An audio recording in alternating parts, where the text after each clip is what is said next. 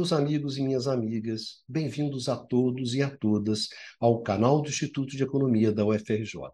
Eu sou Ronaldo Picário e esse é o Curto Circuito, um programa do Grupo de Economia da Energia que discute as grandes questões do setor elétrico aqui no Brasil e no mundo.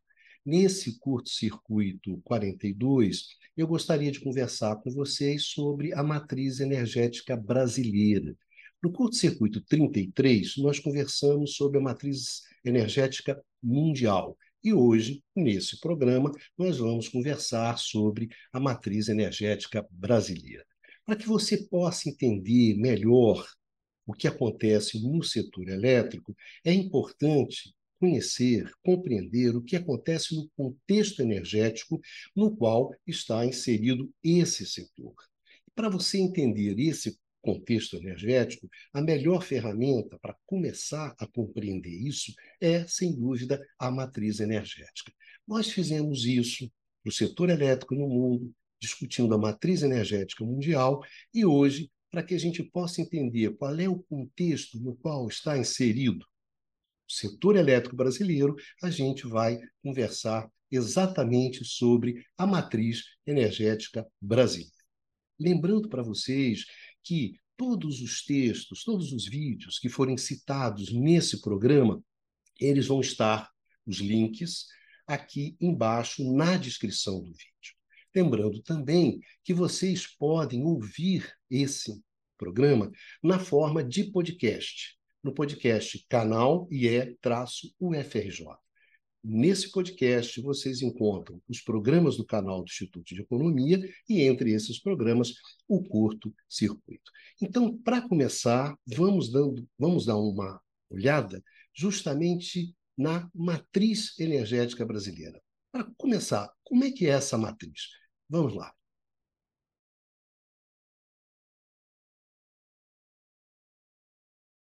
Bom, para a gente começar a nossa conversa, Vamos começar pela demanda total de energia. Afinal, quanto é que a gente demanda de energia? Quanto é que o Brasil demanda de energia? Essa demanda total de energia, ela inclui, para vocês terem claro o que, que é, o que, que a gente está chamando de demanda total. Por exemplo, é o consumo da gasolina, é o consumo da gasolina, mais as perdas que você teve no transporte, na distribuição, na estocagem dessa gasolina e mais as perdas que você teve na conversão do petróleo nessa gasolina. É esse valor com consumo final mais as perdas, é que a gente chama de demanda total de energia. Também chamamos de demanda interna de energia, oferta interna de energia. É justamente essa demanda total de energia, a composição dessa demanda total de energia, é que a gente chama da composição da matriz energética. Afinal, é aquela, é aquela energia que a gente precisa retirar da natureza para satisfazer as nossas necessidades. Então, tem aquela quantidade de energia que a gente diretamente satisfaz a nossa necessidade, né? através, por exemplo, da gasolina que a gente bota no nosso motor, mas tem todas as perdas de energia que a gente tem ao longo do caminho até chegar nessa, nessa gasolina. Então, em termos de demanda total de energia, em 1900 e em 2022, a partir do balanço energético nacional, que é a fonte que a gente vai usar aqui nessa apresentação. Os dados que aparecem aqui nesse nesse vídeo, né, eles foram justamente retirados do Balanço Energético Nacional e os respectivos relatórios eu vou deixar aqui embaixo, né, na descrição da, do vídeo, os links. Balanço Energético Nacional, publicado pela empresa de pesquisa energética, é uma fonte de energia muito boa. Se vocês quiserem ter uma boa fonte de energia para entender como se dá o consumo, a produção, a transformação de energia no Brasil, dê uma olhada no balanço. É um trabalho muito bom e com uma série histórica de 50 anos. Então, é uma publicação muito boa. Então, nós vamos utilizar nesse programa o ano de 2022 e a fonte Balanço Energético Nacional. Então, começando em 2022, nós consumimos 303 milhões de toneladas equivalentes de petróleo. Isso corresponde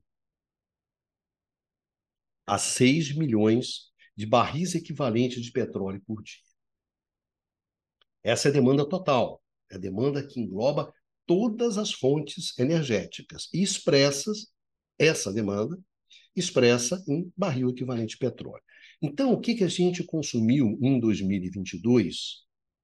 Somando tudo, todas as fontes de energia, todos os usos, somando tudo, a gente demandou 6 milhões de barris equivalentes de petróleo por dia em 2022.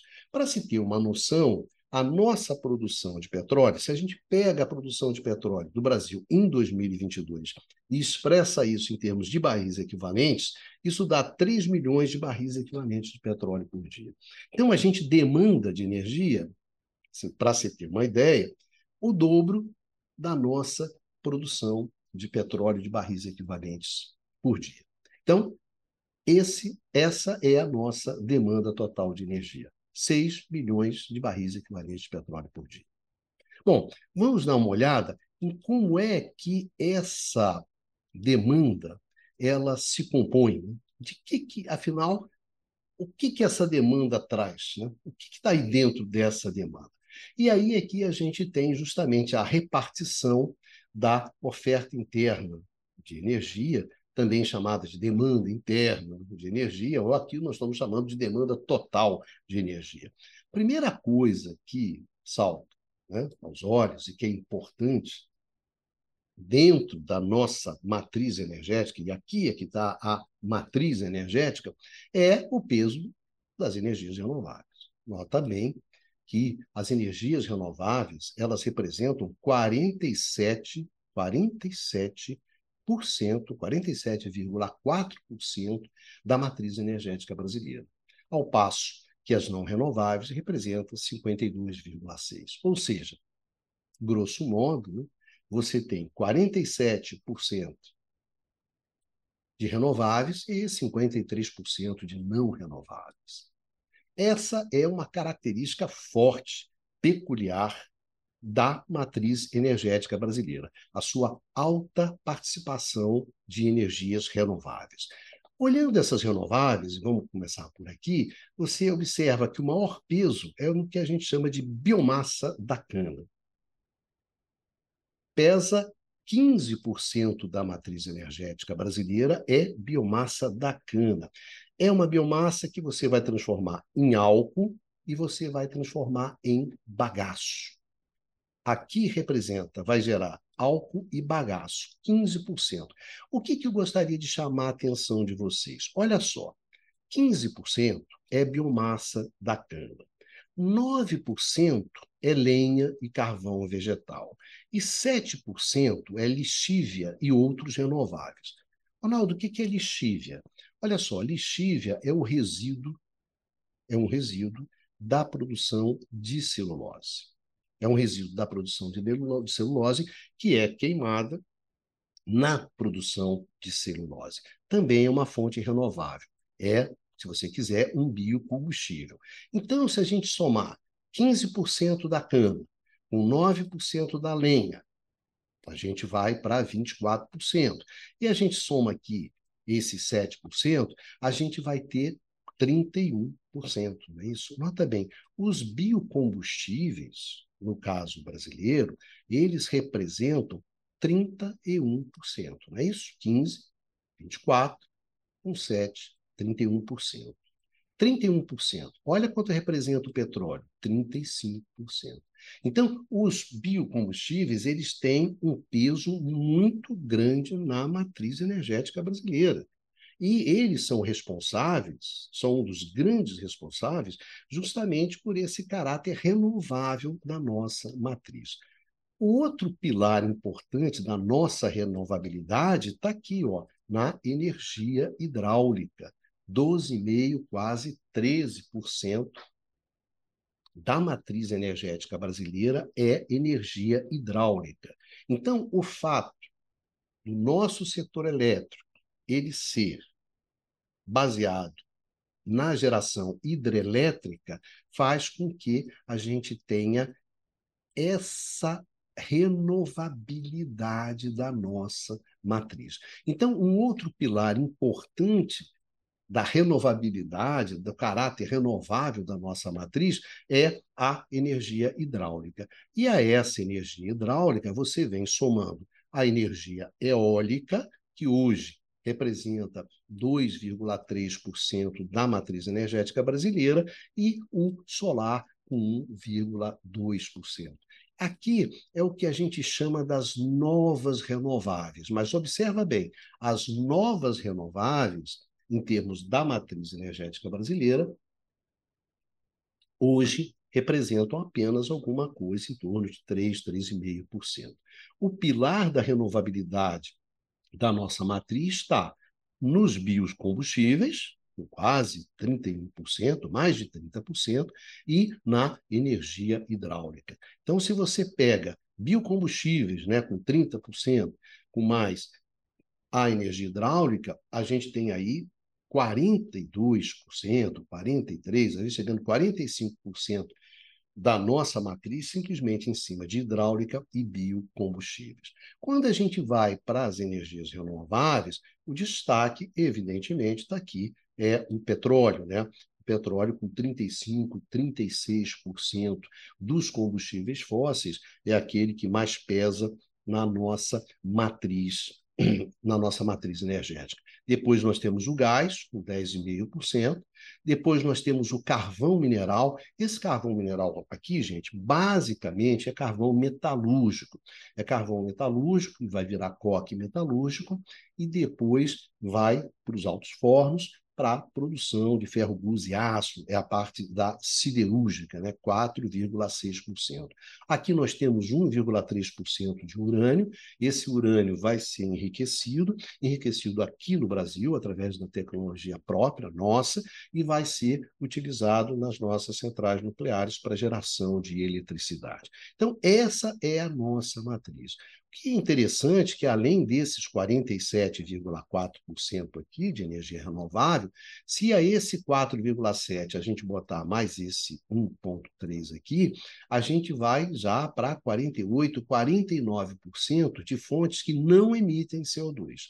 Ou seja, das renováveis, mais esse urâniozinho aqui, que, na verdade, também não emite CO2 e, portanto, não tem um impacto negativo no aquecimento global. Então, essa é a nossa matriz. O grande caráter, a grande importância, o grande traço dessa matriz é essa alta participação das energias renováveis, com destaque para os biocombustíveis né, e com destaque para a energia hidráulica. Vamos dar uma olhada quando a gente compara na verdade, essa, essa nossa renovabilidade com a renovabilidade é, de outras matrizes. Né? Por exemplo, aqui. Então, a nossa matriz ela tem uma participação das renováveis de 47%. Tá certo? Então, 47% é o peso das renováveis na nossa matriz. Quando a gente olha a matriz mundial, olha quanto é que é: 14%. Quando a gente olha os países da OCDE, 11,5%.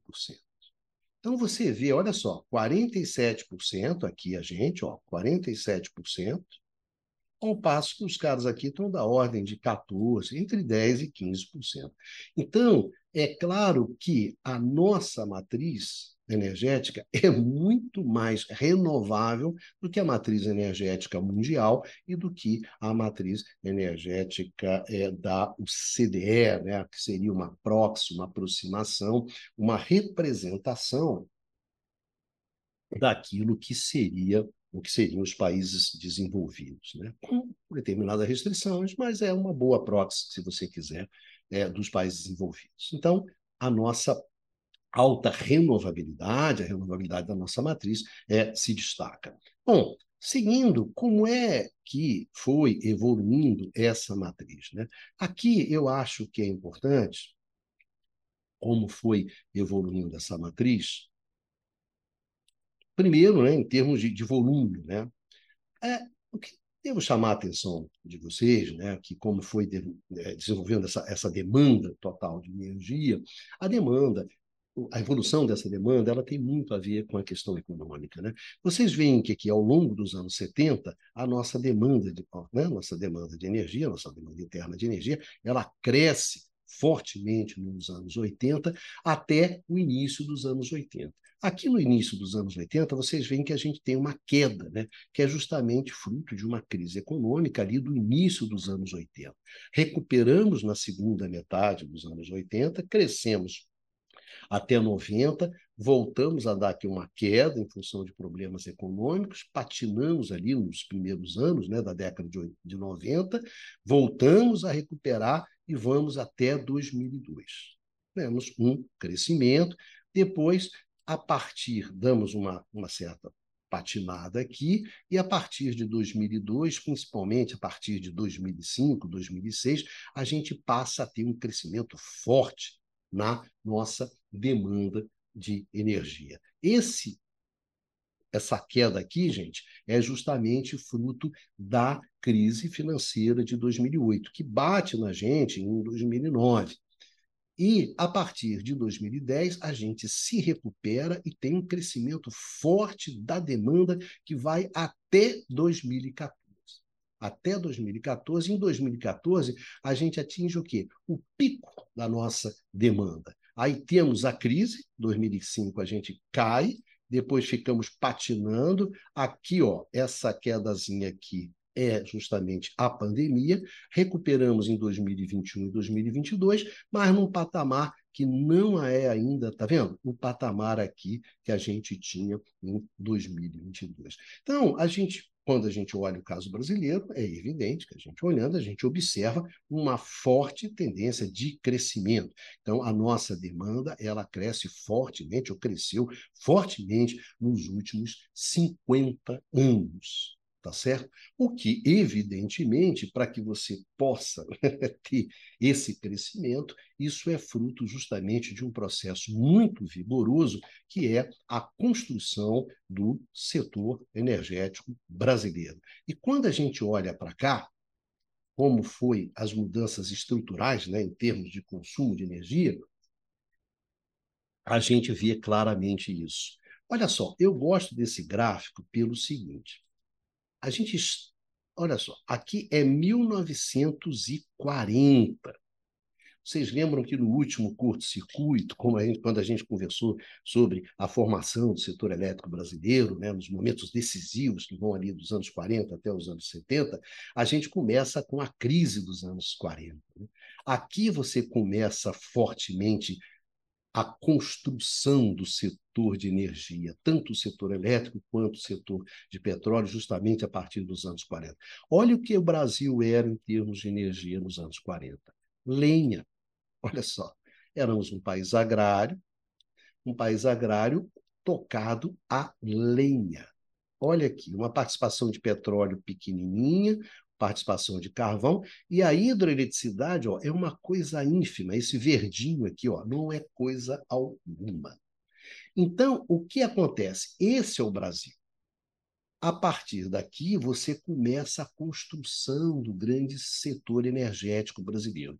Vai crescer o petróleo, né? aqui cresce petróleo, aqui é petróleo e gás, o gás principalmente a partir dos anos 90, vai crescer a hidroeletricidade e vai crescer os produtos de cana. E o que, que acontece com a lenha? Você, olha só, a lenha ela vai reduzindo. Olha qual é a participação dela, né? Aqui, ó, nos anos 40 e qual é a participação da lenha hoje. Então você substitui essa fonte de energia, que é uma fonte arcaica, que é uma fonte ineficiente, que é uma fonte tradicional, pelas fontes modernas. Basicamente, petróleo e derivados, não é isso? E a hidroeletricidade. E no caso brasileiro, específico, fruto de uma política energética do país, que é o álcool. Só que quando vem o álcool, você vem também o bagaço junto. Então, eu diria que a política energética brasileira, nos últimos 50 anos, e mais do que os 50 anos, né, desde os anos 40, ela vai se basear. Quais são os grandes três pilares? Petróleo, e depois o gás, né? Petróleo, hidro eletricidade e álcool. Eu diria que esses são os três grandes programas, as grandes políticas energéticas que você implementou é, no país ao longo dos 50 anos. E para ter isso aqui, isso significou a construção de um setor de energético, né, um setor energético, petróleo, gás e também para o alto, um setor elétrico bastante robusto, bastante diversificado, eficiente, um setor elétrico, um setor energético, né? estamos falando mais do que de, de, energia elétrica, bastante interessante e bastante, bastante forte, uma construção bastante, como eu sempre chamo a atenção, sofisticada, complexa, muito interessante. Pois bem, então essa é a nossa matriz. Matriz energética, uma matriz renovável, uma matriz diversificada e uma matriz energética bastante interessante que nós construímos ao longo, né, se você pensar bem, desde 1940 até hoje, mas principalmente a partir dos anos 70. Né? Se você dá um corte aqui nos anos 70, você ainda observa uma grande, tá vendo? Uma grande participação ainda aqui da CUN é justamente a partir dos anos 70, a partir de pilares construídos e que vem construindo até os anos 70, é que você deslancha esse grande e sofisticado, robusto, complexo sistema energético brasileiro. Agora vamos dar uma olhada em outros aspectos dessa matriz, que é como é que a gente chega até aqui. Com três pontos que eu acho importantes. Primeiro, a nossa produção. Afinal, quanto que a gente produz? Segundo, como é que é a nossa dependência, a nossa dependência externa? Quer dizer, dessa dessa demanda interna, quanto é que a gente satisfaz a partir da nossa produção e quanto é que a gente e quanto é que vem de fora. Em terceiro, um ponto também muito interessante da nossa matriz, que são as perdas. As perdas falam muito sobre o que é a nossa matriz energética. Então, vamos olhar produção, dependência e perdas.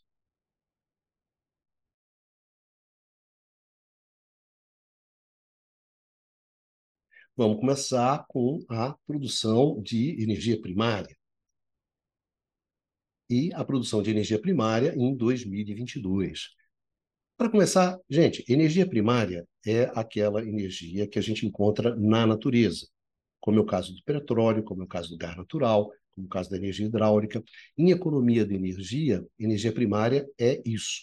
Energia secundária é aquela energia que sofreu alguma transformação para dar essa energia as condições dela ser usada nos equipamentos de uso que a gente tem hoje. Por exemplo, petróleo é uma energia primária, gasolina é uma energia secundária. Por quê? Porque sofreu uma transformação em um centro de transformação, que é a refinaria.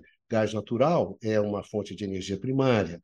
Eletricidade é uma fonte de energia secundária, que sofreu uma transformação numa central térmica que converteu justamente esse gás natural em eletricidade para você poder usar nos equipamentos que a gente tem hoje. Então, produção de energia primária é aquela energia que a gente encontra na natureza. Primeira coisa a ressaltar é que nós produzimos 354 milhões de toneladas equivalentes de petróleo. Quando a gente lembra da demanda, a gente lembra que a gente demanda 303. Portanto, a gente produz muito mais energia do que a gente demanda. Então, tem um excedente aí que a gente vai conversar daqui a pouco. Mas outra coisa que é interessante também, quando a gente olha essa produção, é que aqui a participação dos não renováveis é maior, né? é alguma coisa em torno de 60%. Ao passo que, quando a gente olha a participação na matriz energética, essa participação é em torno de 52%. Então, o peso dos não renováveis, das energias não renováveis, é maior na nossa produção de energia primária. Qual é a grande produção? Nossa, petróleo, com 44%. Então, quase metade da nossa produção de energia é petróleo, 44%, 45%. Depois a gente vem com o gás natural, com 14%. Então, aqui, ó, 44%, com mais né, 14%, alguma coisa em torno de 58%, quase 60% da nossa produção de energia primária é não renovável, petróleo e gás, combustível fóssil. Aqui, pelo lado das renováveis, a gente tem o quê? A maior produção, cana. Justamente essa cana que vai gerar bagaço e álcool, 13%. Depois desses 13%, nós temos o quê? A energia hidráulica, com 10%. Olha só, a lenha ainda tem um peso significativo, mesmo depois de 50 anos, a lenha na produção de energia primária é quase 7, 8%. Né? Aqui, no caso das renováveis, ainda temos a eólica, em termos de produção, né? o peso na produção de energia primária é pequena, e a solar com 1%. Então, quando a gente fala em termos das, não, das, das novas renováveis, que a gente chama, né, que é energia eólica e solar, dentro da produção de energia primária, essa, essa, essa produção, essa participação ainda é pequena e corresponde a 3%. Né? Depois temos aqui urânio, outras não renováveis, enfim. Olha bem, a participação em termos de produção de carvão mineral é 0,7%. É muito pequena o peso do carvão mineral na produção de energia primária. Embora na matriz, lembra, chega a quase 4, 5%, a gente vai explicar um pouquinho isso aqui a seguir, né? Que, na verdade, grande parte do carvão metalúrgico que a gente usa é, na verdade, importado. Então, essa é a produção de energia primária. Como é que se comportou essa produção de energia primária? Como evoluiu essa produção de energia primária? Né? É claro, como a gente viu anteriormente, você acelera essa produção a partir dos anos 70, né? mas observa aqui, o comportamento da produção de energia primária, esse comportamento, ele vai estar muito associado que à produção de petróleo, né? que é a nossa grande produção. Então, se você quiser, aqui até o início dos anos 80, não acontece nada.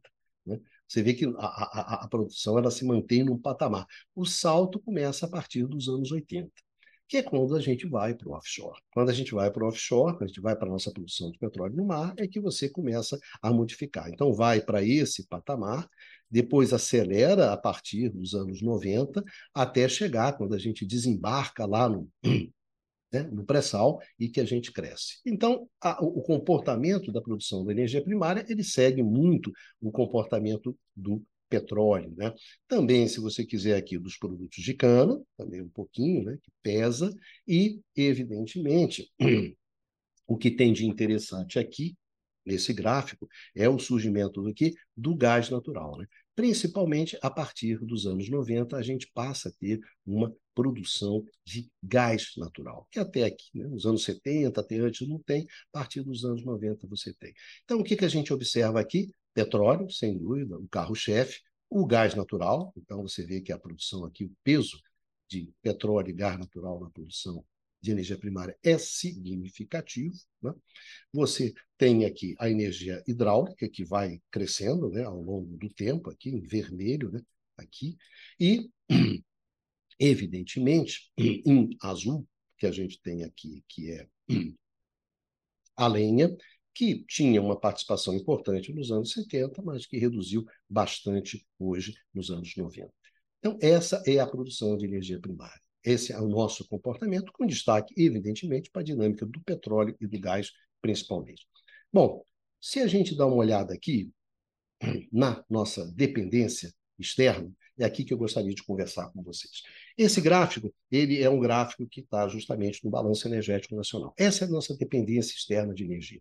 Qual é a dependência externa? O que, que a gente chama né, de dependência externa de energia? É justamente, olha, a gente tem a nossa demanda interna de energia. Dessa demanda interna de energia, para atender essa demanda, qual é o peso da importação? Então, quanto maior o peso da importação de energia para atender essa nossa demanda interna, maior vai ser o que a gente chama de dependência externa de energia.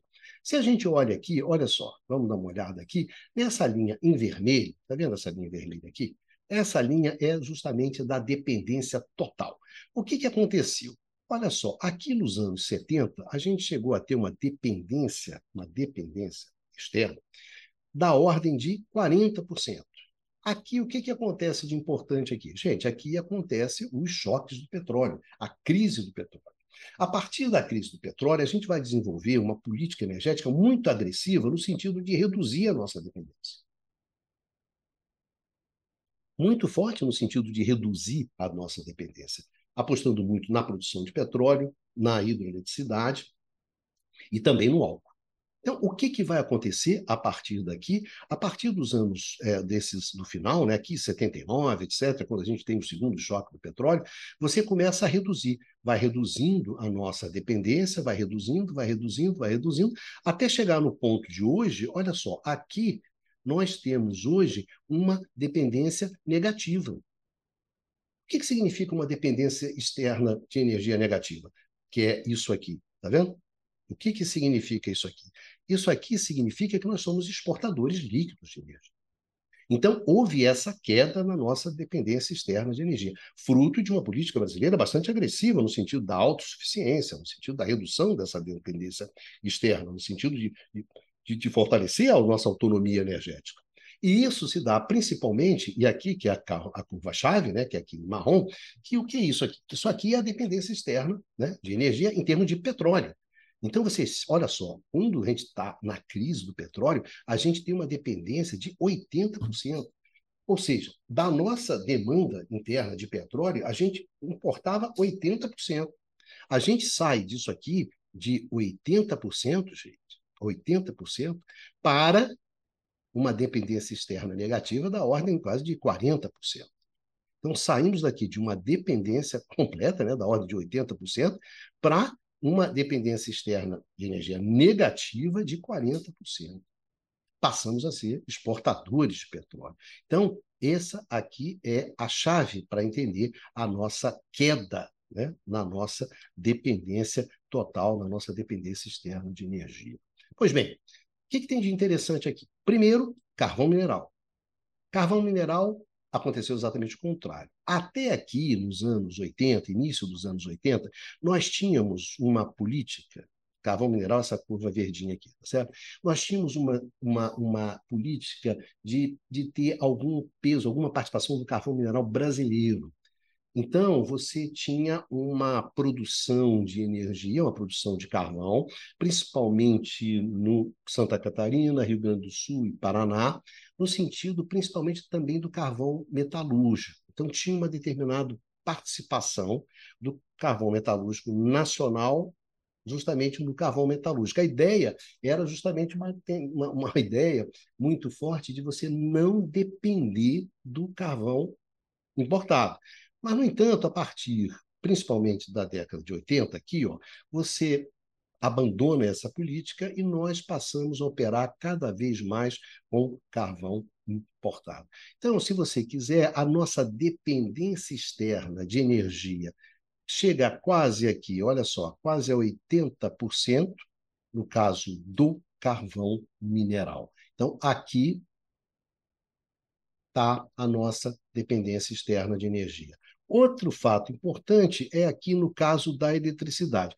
Mas nesse caso da eletricidade, está vendo aqui, ó, essa curvinha em azul? Essa curvinha azul é justamente a curva da dependência externa de energia.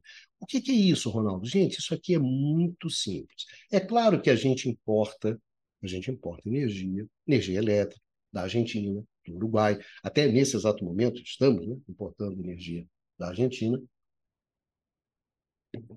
mas isso não tem um peso significativo. Não é isso aqui. Isso aqui, gente, é Itaipu.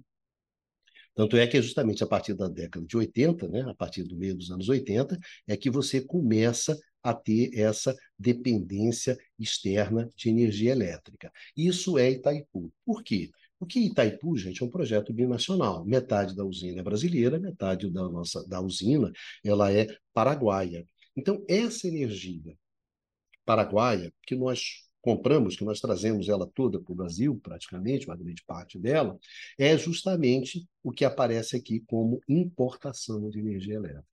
Então, quando você olha o dado de importação de energia elétrica e esse dado aparece significativo, se refere justamente a Itaipu.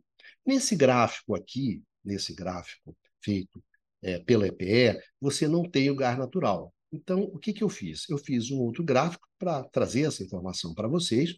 Está aqui, ó, esse gráfico daqui. Então, esse gráfico aqui é aquele mesmo gráfico anterior, que é o gráfico lá da IPE, do Balanço Energético Nacional, só que eu coloquei aqui o quê? Uma coisa que está faltando ali, que é o que? É o gás. Que é o gás, que é essa curvazinha aqui cinza, tá certo? Que começa a partir dos anos 90, é que você passa a ter uma dependência significativa de gás natural, que chega até a atingir 40%. 40% da nossa demanda é atendida por importação de gás. Que gás é esse? Gente, esse é o gás da Bolívia. Então, se a gente pensa em termos de dependência externa de energia, onde é que está a nossa dependência? A nossa dependência externa de energia, ela está no carvão, principalmente no carvão metalúrgico, ela está no gás, no gás natural que a gente importa da Bolívia, e está também nesse pedacinho aqui de Itaipu, da energia paraguaia de Itaipu que a gente importa. Tá ok? Quando a gente olha para o petróleo, aí não. O petróleo, a gente tem uma situação bastante favorável, que está aqui, ó. Na verdade, a gente está aqui embaixo. A gente tem, na verdade, é, é, é, os exportadores líquidos de petróleo. Né? A gente não tem dependência externa nenhuma na área, na, na área de petróleo, muito pelo contrário. Então, isso aqui é a dependência externa de energia. Então, hoje, em termos de dependência total, a gente pode falar que a gente, na verdade, tem uma dependência externa de energia negativa. Na verdade, nós exportamos, somos exportadores líquidos de energia, na, né, é, é, é, de fato. Né? Então, houve uma grande, uma grande mudança né, da situação entre lá nos anos é, 70, 80, né? aqui, quando a gente tinha uma dependência, né? e principalmente essa dependência aqui ó, do petróleo, nós saímos de uma situação de forte dependência externa de energia para uma forte situação não só de autonomia, de autonomia, de autossuficiência de energia, mas principalmente na área de petróleo, a gente saiu para uma área de de ser, na verdade, exportadores líquidos. Um outro ponto que eu gostaria de ver com vocês, e que eu acho que é bastante importante, além da dependência, é a questão das perdas. Por quê? Porque a questão das perdas ela fala muito sobre o que é a nossa matriz energética, o que é o nosso sistema energético. O que são essas perdas? Olha só, dando uma olhada aqui. Vamos pegar aqui, ó, 2022, esse dado aqui. Ok? Vocês olhem o seguinte: a nossa oferta interna de energia, a nossa demanda interna de energia, como a gente já viu, é 303 milhões de toneladas de equivalentes de petróleo. Quando a gente olha o consumo final, a gente vai ver que, olha, mas o consumo final é 271. Ué, essa diferença é o quê? Essa diferença são as perdas. Lembra que a gente falou que a demanda interna, a demanda total de energia incluía as perdas? Pois é, são essas perdas aqui. Então, que no caso de 2022 chegou a alcançar 31,8 milhões de TEPs, ou seja, 31,8 32 milhões de toneladas equivalentes de petróleo. Isso correspondeu a 10,5%, 10,5%, 10,5% é, é, é, da demanda interna bruta. Então, da demanda interna bruta, 10% são perdas. Perdas são essas, Ronaldo? Principalmente perdas nos centros de transformação, ou seja, perdas nas refinarias, perdas nas centrais elétricas, perdas nas carvoarias, perdas nas coquerias, são perdas na transformação e mais perdas, perdas no transporte, na distribuição e na estocagem de energia. Isso aqui que dá esse 10,5%. Daqui a gente tem o seguinte: 7%, 7% é perdas na transformação. E 3% é perda na distribuição e estocagem. Então, desses 10%, 7% transformação, 3% perda na distribuição. Quando a gente, então, considerando 7% a nossa perda na transformação em 2022, 7%, quando a gente olha os outros países, quando a gente olha o mundo, quando a gente olha a OCDE, os países desenvolvidos, essas perdas vão, só as perdas de transformação, hein? no nosso caso é 7%, vão para 21%, 25%, 27%. Por quê? Porque esses países, eles têm o setor elétrico, a geração de energia elétrica é baseada em térmicos. Como a gente tem uma geração baseada em energia hidráulica, as nossas perdas são muito pequenas. Então, olha só que coisa interessante. Além da gente ter uma matriz, que é uma matriz renovável, a gente tem perdas muito menores. A quantidade de energia que a gente vai deixando pelo caminho, essa quantidade é menor. Então, nota bem, aqui no caso que a gente está com 7%, 7%, né? sendo que mais 3% é que dá os 10%, esse 7% de transformação, ele vai para 21%, 23%, 24%. Então, a gente opera com perdas das, da ordem de 10,5%, enquanto os outros países vão operar com perdas na ordem de 25%, 30%. Então, isso é mais uma vantagem da nossa matriz energética brasileira, mais uma vantagem do nosso sistema, do nosso sistema energético. E quando a gente vai dar uma olhada nessas perdas, como é que são as nossas perdas, isso aqui é bem legal, isso aqui é bem interessante. Olha só, daqueles do nosso total de perdas, onde é que estão as nossas perdas? As nossas perdas estão justamente aonde? Elas estão nas nossas.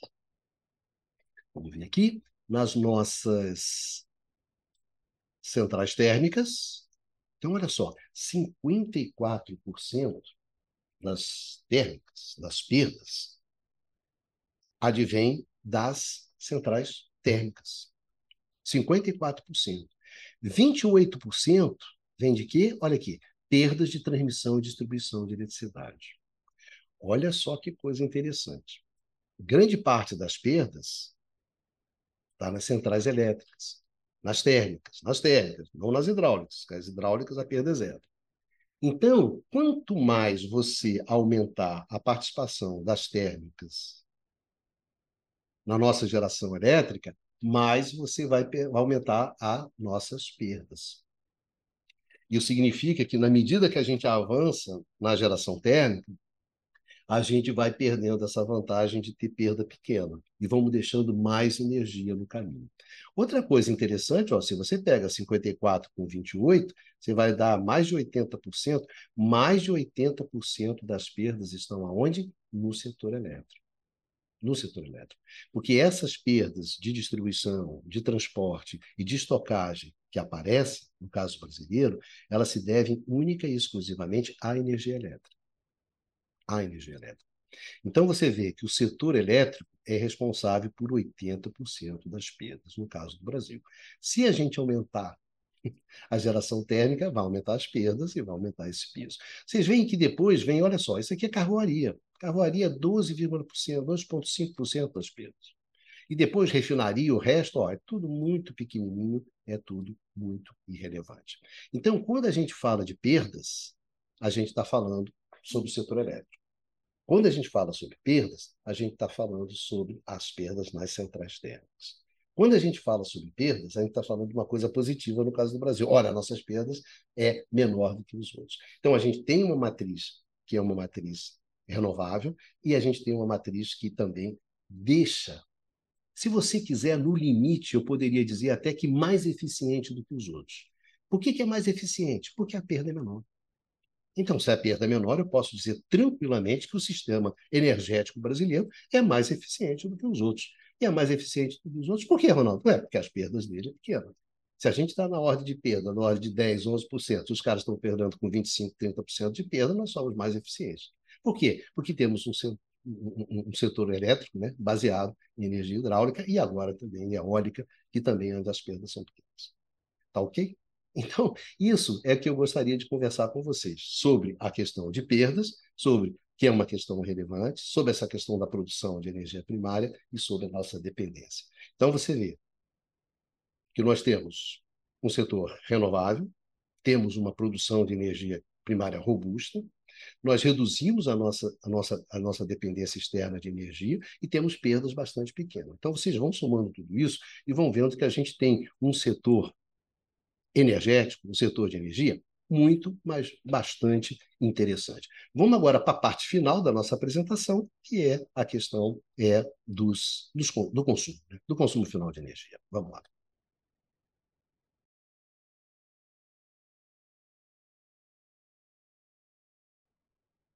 Bom, vamos para o consumo. O que, que a gente consome? A gente consome, basicamente, derivados de petróleo, 40%, tá vendo? Aqui, ó. 40% é derivado de petróleo, eletricidade, 19%. Então, basicamente, o que, que a gente consome? Derivados de petróleo e energia elétrica. Ou seja, somando os dois, 60%. 60% é derivado de petróleo e energia elétrica. Depois, o que, que a gente tem? Bagaço de cana, 10%, bagaço de cana, 10%, o álcool com 6%, gás natural com 6% e derivados com 5%. Então, eu diria para vocês, o grosso do consumo final de energia brasileiro se concentra em derivados de petróleo e energia elétrica, com 19%. Vamos dar uma olhada, bom, isso é o que a gente consome, né? Mas quem é que consome? Vamos dar uma olhada quem consome energia no Brasil. O nosso consumo atinge 271 milhões de toneladas equivalentes. Isso é o que a gente consome. Né? A gente tem lá uma demanda total de energia de 300, né? 300 milhões de toneladas equivalentes de petróleo, temos umas perdas lá de 30 e consumimos 270 milhões de TEPs. Quem consome? Setor de transporte, setor de indústria, você vê um terço para transporte, um terço para indústria e 10, 11% para o setor residencial. E aparece aqui um setor importante, que é o setor energético, com 8,7% é, de participação no consumo. Ronaldo, o que é esse consumo? É aquele consumo que você, de energia para produzir energia, transportar, transformar, distribuir, estocar energia. Então, é aparece aqui o consumo do setor energético. A agropecuária com 4,8%, não é muito, serviços com 5%. Então, se você perguntar quem concentra o consumo, transporte, tá certo? E também a indústria. Somar os dois aqui, olha só, já dá 60%, 65%, né? quase lá encostando em 70% é transporte e indústria. Então, é essa, é quem consome energia no Brasil. Transportes, indústria, residência. E se você quiser, setor energético. Bom, isso aqui é quem consome. Qual é o comportamento desse consumo? Como foi o comportamento desse consumo ao longo do tempo? Aqui você vê. Quem é o cara? Olha só o pique aqui de derivados de petróleo derivado de petróleo, pá, pá, pá, é, né? um forte crescimento. A gente cresce, nota bem, até mais ou menos aqui, 2014, 2015. Depois, ó, capotamos. Chegamos aqui na pandemia, que é esse picozinho aqui para baixo, né? que é esse, justamente esse aqui, a pandemia, e depois ainda recuperamos, mas não no nível de 2014. Então, isso aqui é o derivado de petróleo, e aqui a eletricidade, aqui ó, em vermelhinho, tá vendo? Subindo aqui, a eletricidade sobe, sobe, sobe, e aqui tem uma queda, né? Que queda é essa aqui, Ronaldo? Racionamento de 2002, tá ok? Você nota que depois do racionamento, a gente não conseguiu voltar no mesmo patamar. A gente saía voltando para o patamar em 2014, mas aí a gente caiu outra vez. Outro cara aqui importante, que é a lenha, você vê que a lenha ela vai simplesmente reduzindo, né? vai reduzindo o seu papel. O álcool começa aqui nos anos 70 e vai crescendo e em verdinho aqui o bagaço de cana. Então, mais ou menos essa dinâmica, né? Uma forte dinâmica no caso do derivado de petróleo e também no caso da eletricidade. Agora vamos dar uma olhada aqui nos setores, né? Como é que os setores eles se comportaram? Uh, ah, não, um pouco sobre a estrutura, né? Essa questão aqui é interessante, antes de ver os setores, como eles se comportaram, é como se comportaram as fontes. Né? Eu gosto desse gráfico aqui, que ele fala muita coisa. Primeiro, olha só o que, que acontece com a lenha, com a participação da lenha. Né? Ela simplesmente ela desaba. Né? O que, que acontece com a eletricidade? Olha aqui a eletricidade. A eletricidade ela vai crescendo. Ó. Tá vendo?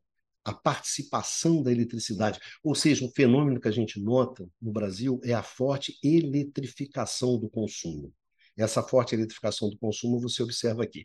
O que acontece interessante com o, o, o, derivado de petróleo é que eles têm uma participação aqui em 1970, e quando você olha para a participação hoje, essa participação ela não é tão diferente assim, como é no caso da eletricidade, como é o caso do bagaço de cano, como é até o caso da lenha. Né? No caso do derivado, acontece muita coisa, mas mais ou menos você volta mais ou menos para o mesmo patamar que você tinha. Né? Você tem um crescimento ali até 70, esse crescimento aqui, aí vem o choque de petróleo, você dá uma reduzada, né, uma reduzida. Olha aqui o, o, o álcool entrando, tá vendo? Olha que legal aqui, ó. é o álcool justamente entrando, comendo aqui o derivado de petróleo, bagaço de cana, lenha e outros. Né?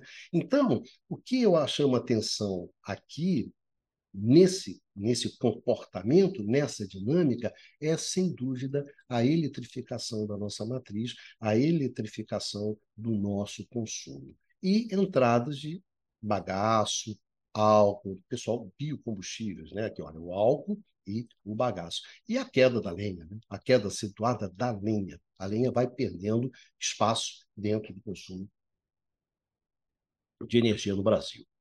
Agora que vamos dar uma olhada no setor, né? uma olhada aqui, olha só, isso aqui é interessante.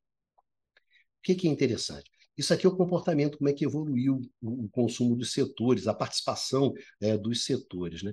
Olha só aqui que coisa interessante, que é justamente do setor. Olha só o setor residencial em 1970. O que, que acontece com a participação do setor residencial? Ele vai caindo.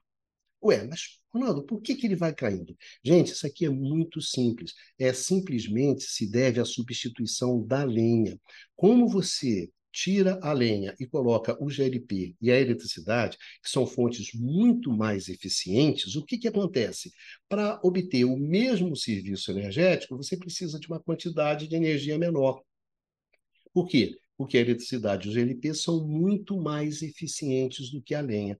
Então, isso aqui se deve, essa redução do papel do setor residencial, no caso do consumo, se deve muito à substituição de uma fonte que é uma fonte é, que não é eficiente, que é a lenha, por umas fontes, por duas fontes muito eficientes, que é a eletricidade e o GLP. Outra coisa importante que você nota aqui é o aumento né, da participação do setor de transporte. Então, o setor de transporte ele aumenta a participação, aumentou a participação nesse, concretamente nos últimos 50 anos. A indústria, ela não mudou tanto assim, né? Ela participava lá nos anos 70 com 30% e hoje ela vai participar lá com 32%. Não houve assim nada significativo na indústria. O que cabe chamar a atenção é que em 1990, em 1980, que nesse período aqui, a indústria ela já chegou a ter 40% da participação do consumo. Né? Ela já, ela já chegou a participar com 40%, hoje participa com 32%, 33%. Outra coisa importante aqui é o crescimento do setor, do consumo do setor energético no consumo. Né? O que é natural, né? na medida em que o seu sistema energético está crescendo, está né? Tá crescendo a produção de petróleo, está crescendo a produção de energia elétrica, está crescendo a produção de álcool, esse setor ele passa a consumir mais energia e passa a ter um peso maior dentro do consumo. Né? Então, eu acho que tem de interessante aqui é, primeiro, essa redução da participação do setor residencial, em função da substituição da lenha, o aumento do peso do transporte, né, no consumo de, final de energia, e o crescimento aqui do consumo do setor de energia, do setor energético. Esse, eu diria que são os traços mais importantes no, em termos de estrutura de consumo por setor. Agora, se a gente vamos aqui dar uma passada né, sobre os setores, olha só, esse aqui é o consumo do setor energético. Né? O que eu gostaria de chamar a atenção? Que vocês vão observar isso em vários setores. Primeiro, olha o que, que acontece com o óleo combustível, que é essa linha verde aqui, ó, desaba desaba a participação do, do, do óleo combustível, né? o óleo combustível ele simplesmente desaba quando você é, observa o setor energético. Por que, que cresce? Bagaço de cana.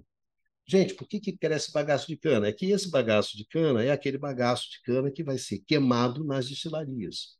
Então, você aumenta a produção de, de álcool, você passa a ter uma produção de álcool, esse bagaço é queimado nas destilarias, e como é queimado na destilaria de produção né, de álcool, olha aqui, o bagaço. Olha o outro cara que cresce, o gás natural aqui, ó.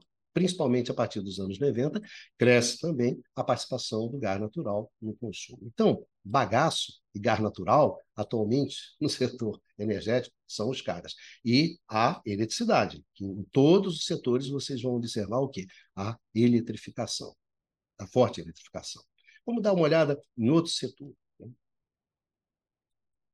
Vamos olhar aqui o consumo do setor residencial. Gente, o que, que aconteceu aqui no setor residencial? Aqui você entende. Lembra aquilo que eu falei? Olha só o que, que acontece com a lenha. Ela desaba. A lenha, ela desaba. E quem é que cresce? A energia elétrica, aqui em vermelho, ó, e o GLP. Cresce o GLP, cresce a eletricidade e você cai o quê? A lenha. Então, aqui você teve a substituição da lenha por esses dois caras aqui, né? por esses dois caras, que é a eletricidade e o GLP. Aqui nota forte eletrificação no consumo residencial. Só chamar a atenção rapidinho de uma coisa interessante aqui para vocês observarem da lenha. A lenha, o consumo de lenha está muito associado à questão da renda. Quando a coisa piora, quando você tem crise, quando a galera fica sem grana, o que, que o pessoal faz? Sai do GLP e vai para a lenha. Então, aqui, olha, você tem, às vezes, crescimento da lenha, redução do GLP, se dá justamente a partir dessa substituição, que é uma substituição perversa. Isso aqui não é lenha que o cara está queimando, né? sei lá, na lareira dele, na, na, casa de Petrópolis, etc., da, da Serra Paulista. Não, cara, isso aqui é a galera sem dinheiro largando o GLP e indo para lenha. E quando você melhora um pouco a situação, a vida vai melhorando, o que, que vai acontecendo com o consumo de lenha no setor residencial? Ele vai caindo. E a partir de 2018, o que, que acontece? Diz, ó, vai piorando. Então, indicador de piora de vida das camadas de baixo, consumo de lenha. Quando você olha aqui, ó, o setor residencial, uma coisa que dá para se olhar e dá para ver. Bom, Seguindo aqui, outro nosso setor aqui nessa nossa passada um pouco impressionista sobre o consumo de energia. Agropecuário, né? Cara, agropecuário, olha só, mesma coisa. Queda da lenha. Olha o que, que acontece com a lenha. A lenha vai caindo. O que, que vai acontecendo? O diesel, olha só, cresce o diesel. Cresce também a eletricidade, como sempre, eletrificação no consumo desse setor. Setor agropecuário, meu amigo, é diesel tá ok? A lenha, que tinha uma importância, simplesmente foi caindo ao longo do tempo.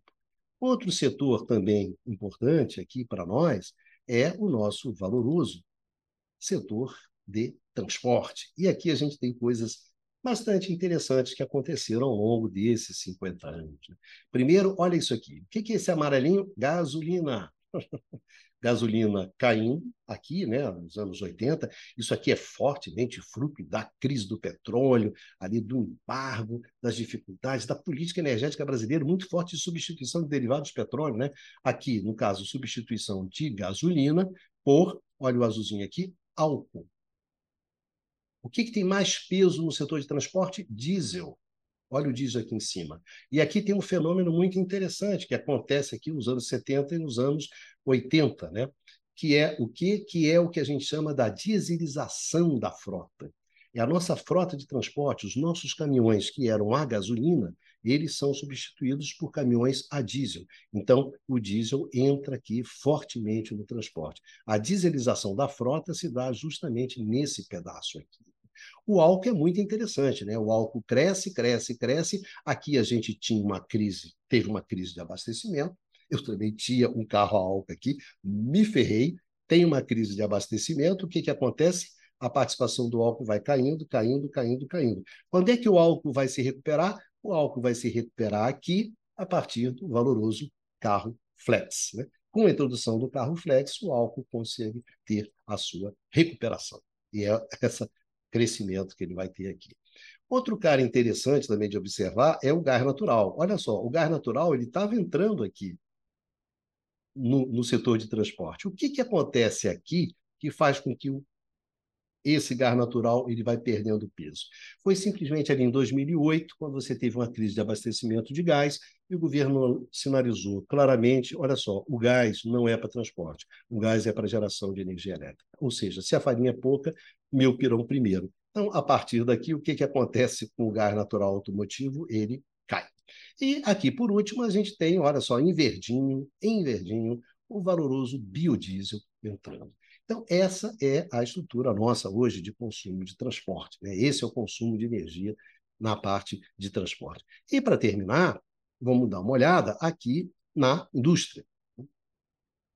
A indústria, o que, que a gente observa? Aqui não é diferente. Olha só, uma redução significativa aqui do marronzinho, que é o óleo combustível, que vai simplesmente saindo da indústria, e a forte eletrificação, forte, aqui em vermelho, que é a forte eletrificação do consumo industrial também a entrada do gás, a entrada do bagaço de cana, bagaço de cana aqui consumido na indústria de alimentos e bebidas, que na verdade aqui produção de açúcar.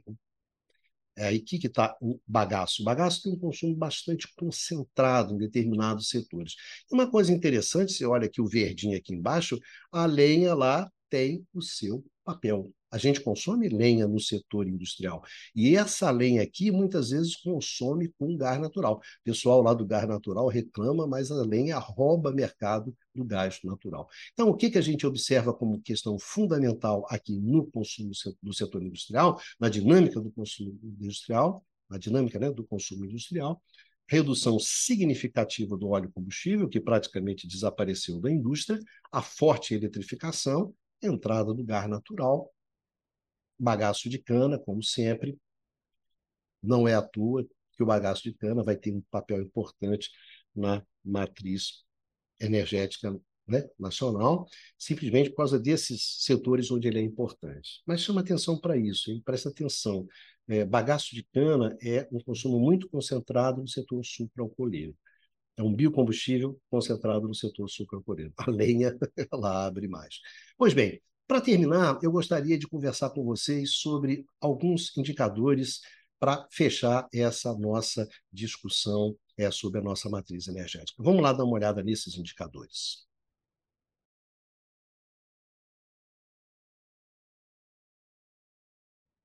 Para terminar, eu gostaria de apresentar três gráficos que eu acho que sintetizam algumas questões importantes dessa nossa, dessa nossa discussão. Né?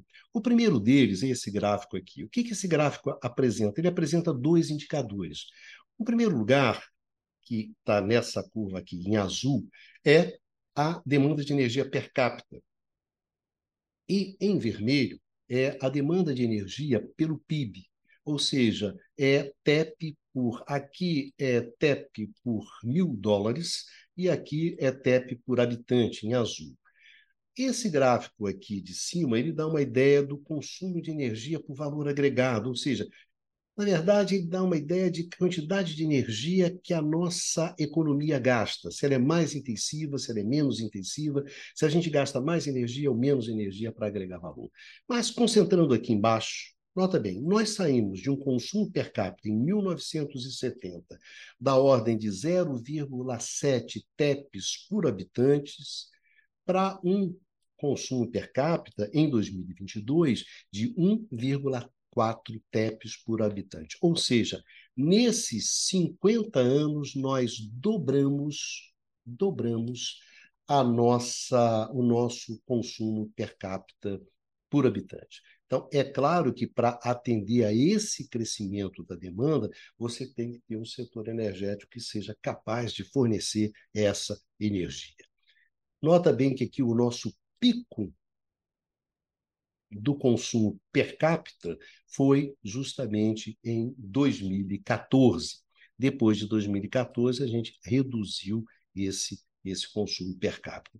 Quando a gente olha aqui, o que tem de interessante nessa curva aqui de intensidade, que a gente chama de intensidade energética, que é a demanda de energia pelo PIB, vocês veem que a gente teve uma redução, né? Saímos de alguma coisa de 0,12 TEPs, 0,12 TEPs por mil dólares, 0,12 TEPs por mil dólares, para alguma coisa em torno de 0,097 TEPs por mil dólares. Ou seja, a gente teve uma redução da intensidade energética significativa, principalmente de 1970 até 2000. Nesses 30 anos daqui, a gente teve uma redução significativa da intensidade energética, ou seja, passamos a ser mais eficientes, passamos a gastar menos energia para agregar valor do que a gente gastava antes, como vocês veem por aqui. Então, esse aqui é um dado importante. é um dado interessante que sintetiza um pouco esses nossos grandes movimentos nesses 50 anos. Eu gostaria de mostrar um outro gráfico para vocês, que é esse gráfico aqui. Olha só, aqui a gente tem o consumo per capita. Aqui, em cima, esse aqui é o consumo per capita americano. Esse aqui é o consumo per capita é, é, é, europeu. E aqui a gente tem dois, em verde, o Brasil e aqui a China. Eu queria chamar a atenção de vocês de uma coisa interessante.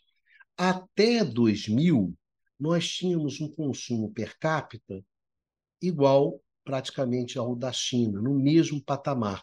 A partir de 2000, o consumo per capita da China cresce, o nosso cresce pouco. Então, aqui você vê que já abre uma diferença, e hoje o consumo per capita chinês é o dobro do consumo per capita brasileiro. Mas até 2000 a gente tinha um consumo per capita é, no mesmo patamar. Lembrando sempre que qualquer coisa per capita na China, né, em função do número de chineses, é uma coisa muito forte. Então, por aqui a gente vê o peso né, do crescimento do consumo de energia chinês. Né? A China é o país que mais demanda energia no mundo hoje. Mas nós já tivemos aqui, ó, pelo menos em termos de consumo per capita, até 2000, a gente estava pau a pau. E para fechar, eu acho que é um gráfico que sintetiza muito as características da nossa matriz, que é esse gráfico aqui que dá a emissão de CO2 em países selecionados. Né? Aqui em azul você tem a China, aqui você tem a Europa, aqui não, aqui você tem é, os Estados Unidos, né? Em cinza é os Estados Unidos, a Europa, a Índia e o Brasil. Por aqui você vê o que, que quais são as implicações de você ter uma matriz com peso das energias renováveis como você tem. Olha qual é o patamar nosso de emissões. Esse é o nosso patamar de emissões. E olha o patamar dos outros, da China, dos Estados Unidos, da Europa e mesmo da Índia. Ou seja, o fato da gente ter uma matriz que tem um peso muito grande de renováveis é o responsável por a gente ter esse patamar de emissões. A China, com uma matriz energética muito pesada, muito baseada em carvão, leva a esse patamar de emissões aqui em cima. Então, é evidente que nossa, a nossa matriz energética renovável, diversificada, ela tem um impacto muito positivo no que diz respeito às emissões de CO2. Como vocês puderam observar, nós temos uma matriz energética renovável, diversificada, eficiente, moderna. Uma matriz energética que é fruto da implementação de políticas energéticas ao longo de décadas. Políticas energéticas que foram capazes de construir um sistema energético que justamente entrega essa matriz. Uma construção complexa, sofisticada, tecnicamente, economicamente, politicamente, um esforço grande de gerações e gerações de brasileiros. É esse esforço ao longo de décadas e décadas que desemboca nessa matriz que nós temos. Uma matriz bastante interessante e que dá perspectivas muito interessantes para o nosso futuro. Lamentavelmente, nesse exato momento do Brasil, a gente assiste justamente ao desmanche desse sistema energético. Desse sistema energético construído através do esforço de tantos brasileiros né, ao longo de tantos anos. A gente assiste justamente ao desmanche, à destruição desse sistema, por uma total e completa falta de compreensão do peso que esse sistema tem e da importância que esse sistema tem para o desenvolvimento brasileiro. Então, é um momento muito preocupante esse que a gente assiste. Mas eu espero que esse programa ele traga para vocês o conhecimento necessário, ajude a vocês a entender a riqueza dessa matriz e a riqueza desse sistema. E façam com que vocês olhem com atenção sobre o processo de destruição desse sistema e, no limite, dessa matriz. Então, eu queria dar, deixar para vocês um grande abraço a todos vocês, a todas vocês, né, todos e a todas, que nos assistiram nessa conversa e a gente se encontra aqui no canal do Instituto de Economia no próximo curto circuito. Vida que segue e se cuidem. Música